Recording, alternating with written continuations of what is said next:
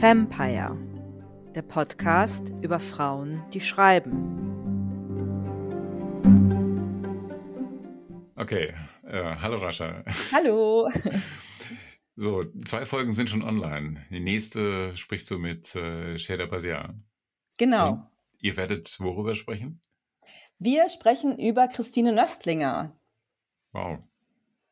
Ja, Shader hat sich das äh, gewünscht, also auch wie aus der Pistole geschossen, äh, gesagt, äh, sie möchte gerne über Christine Nöstlinger sprechen und wusste auch schon äh, sofort äh, Anekdoten zu jedem einzelnen Buch. Und äh, jetzt muss ich mich selber erstmal wieder so ein bisschen einlesen, weil für mich war sie auch wichtig. Ähm, allerdings so als frühe Leseerfahrung war Astrid Lindgren dann doch wichtiger, aber wir sind dann auch sofort, also Shader und ich, in eine Debatte eingestiegen über Lindgren versus Nöstlinger und dann stellte sich so ein bisschen raus, dass es bei ihr eigentlich auch wahrscheinlich ähnlich äh, gelagert ist. Und jetzt freuen wir uns total auf ein Gespräch über frühe Leseprägungen, die wir auch als sehr wichtig empfinden, gerade auch für uns als Schreibende.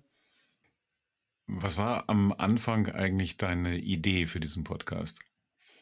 Mm, also zwei Sachen eigentlich. Ähm, einerseits war es halt so ein ganz klassisches Pandemie-Baby, weil ähm, ich eben mit das große Glück habe, mit vielen ganz tollen Schriftstellerinnen auch gut befreundet zu sein und weil wir alle im Lockdown hingen, haben wir oft viel telefoniert. Also zum Beispiel mit Steffi de Velasco, mit der ich auch aufnehmen werde demnächst ähm, machen wir immer eine sogenannte Zoom-Kneipe. Also wir verabreden uns immer abends zum Zoom und trinken dabei ein Glas Wein und quatschen ganz viel. Und äh, mit Rumena Bujarowska, mit der ich ja schon eine Folge aufgenommen habe, wir haben auch einfach sehr viel miteinander Kontakt gehabt während der Pandemie und telefoniert und ähm, ich habe mit diesen Frauen einfach immer sehr, sehr gute Gespräche und ich lerne sehr viel und wir inspirieren uns gegenseitig, geben uns Lesetipps und tauschen uns aus und ähm, haben eigentlich immer gesagt, eigentlich müsste man mal ein Mikro laufen lassen. Das ist irgendwie total so, auch wenn es nur für uns wäre, dass wir uns immer dran erinnern können, worüber wir eigentlich gerade geredet haben. Und dann das Zweite war, dass wir im Sommer 21, ähm, als wir wieder so ein bisschen Veranstaltungen machen konnten, mit meinen zwei Kolleginnen hier in Hamburg, äh, Christine Bilkau und Leona Stahlmann, ähm, einen Abend über Ellie Smith gemacht haben, die schottische Autorin, weil wir alle drei sehr große Fans sind.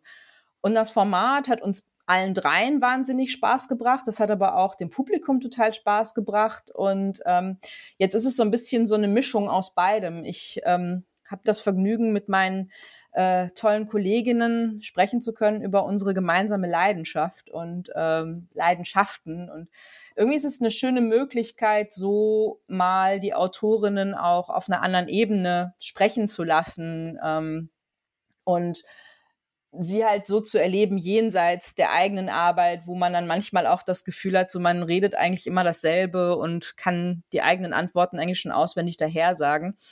Und ja, irgendwie macht uns das allen, glaube ich, Spaß. Mal schauen, ob es den Hörern auch Spaß macht und den Hörerinnen.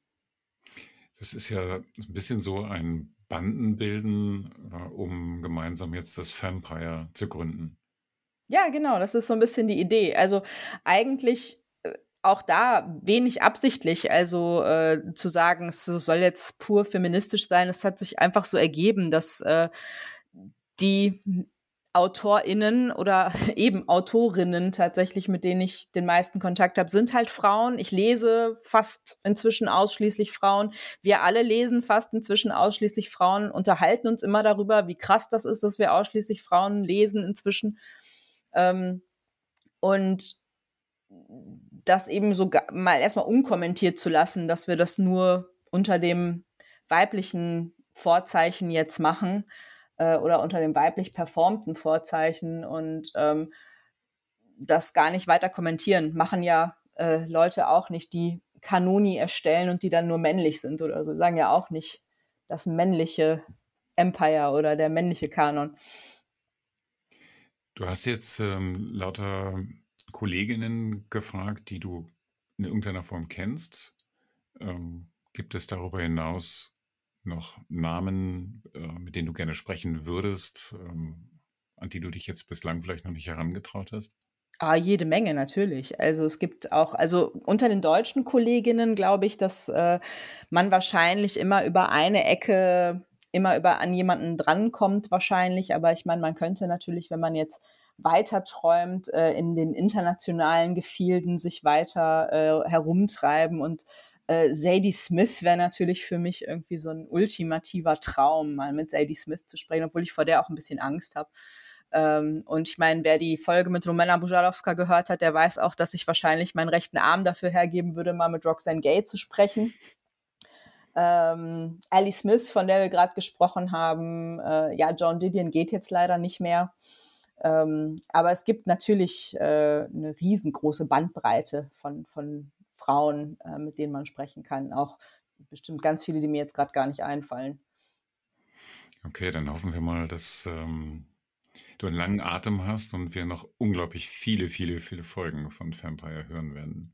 Ja, das, ich hoffe, dass äh, ihr alle noch ganz viele Folgen hören wollt. Mal gucken. Also der Atem ist im Moment noch unerschöpflich. Mal gucken, wie es weitergeht. Okay, danke, Rascha. Dankeschön.